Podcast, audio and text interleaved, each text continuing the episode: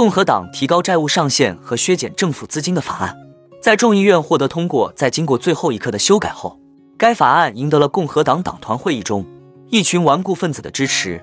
另外，贝莱德智库的负责人金布伊万表示，大型科技公司的估值与整体宏观背景不符。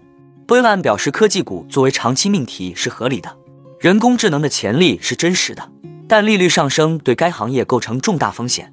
市场没有充分反映宏观环境。最后，我们观察到，美国三月份企业设备订单下降幅度大于预期，表明借贷成本上升和经济前景不明朗正在抑制资本支出。这是否代表经济衰退的讯号即将要到来了呢？哈喽，大家好，欢迎来到我的财经老师说，带您用宏观经济解读世界金融市场，帮助你掌握趋势，提前实现财富自由的梦想。如果你也对股市投资理财以及宏观经济市场感兴趣，记得订阅我的频道，打开小铃铛，这样你才不会错过最新的影片通知哦。那我们就开始今天的节目吧。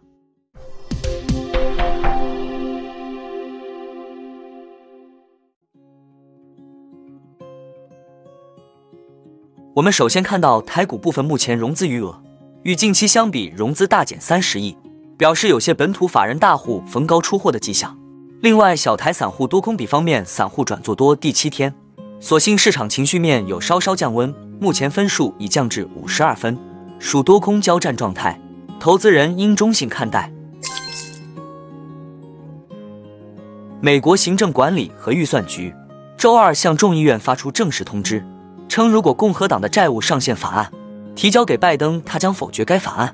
该法案是不计后果的试图索取极端让步，作为美国支付已经发生的账单的条件。拜登已经明确表示。他不会接受这种劫持人质的企图。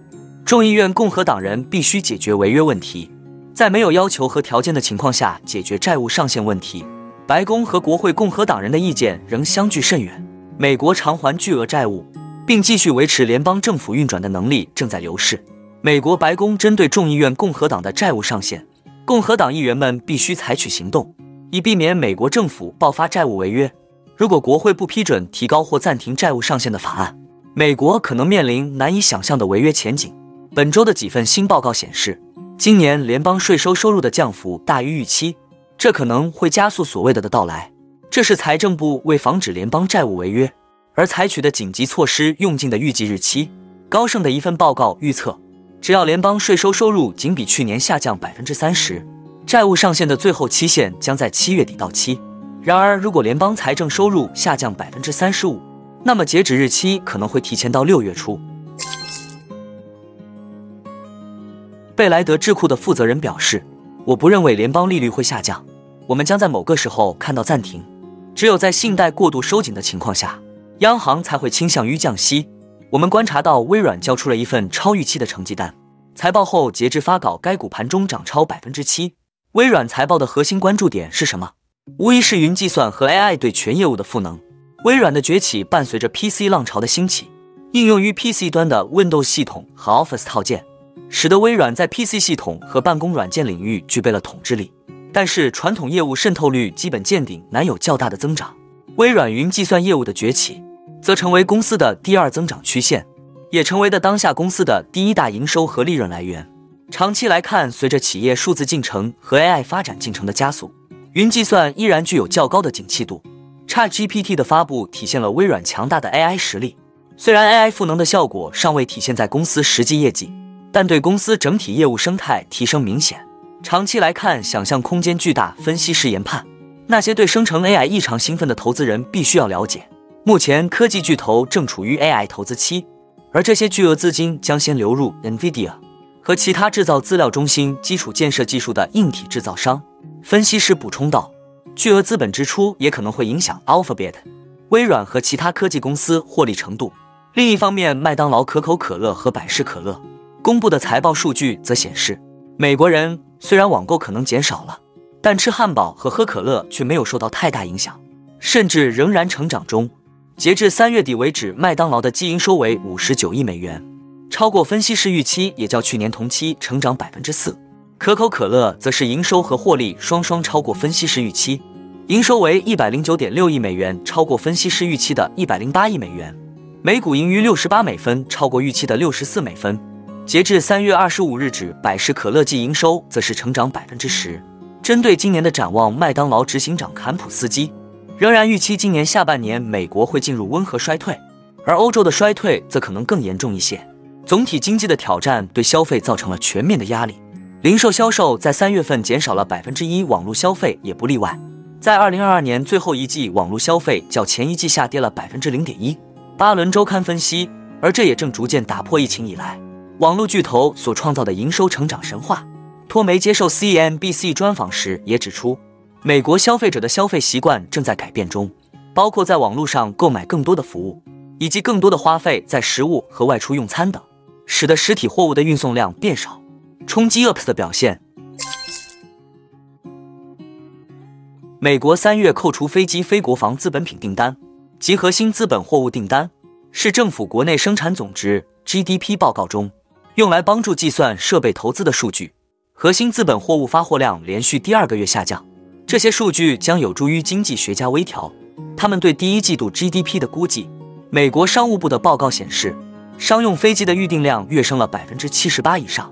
波音公司三月份的订单为六十架，而二月份只有五架。虽然飞机订单对耐用品数据很有帮助，但飞机订单是不稳定的。政府数据并不总是与飞机制造商的月度数据。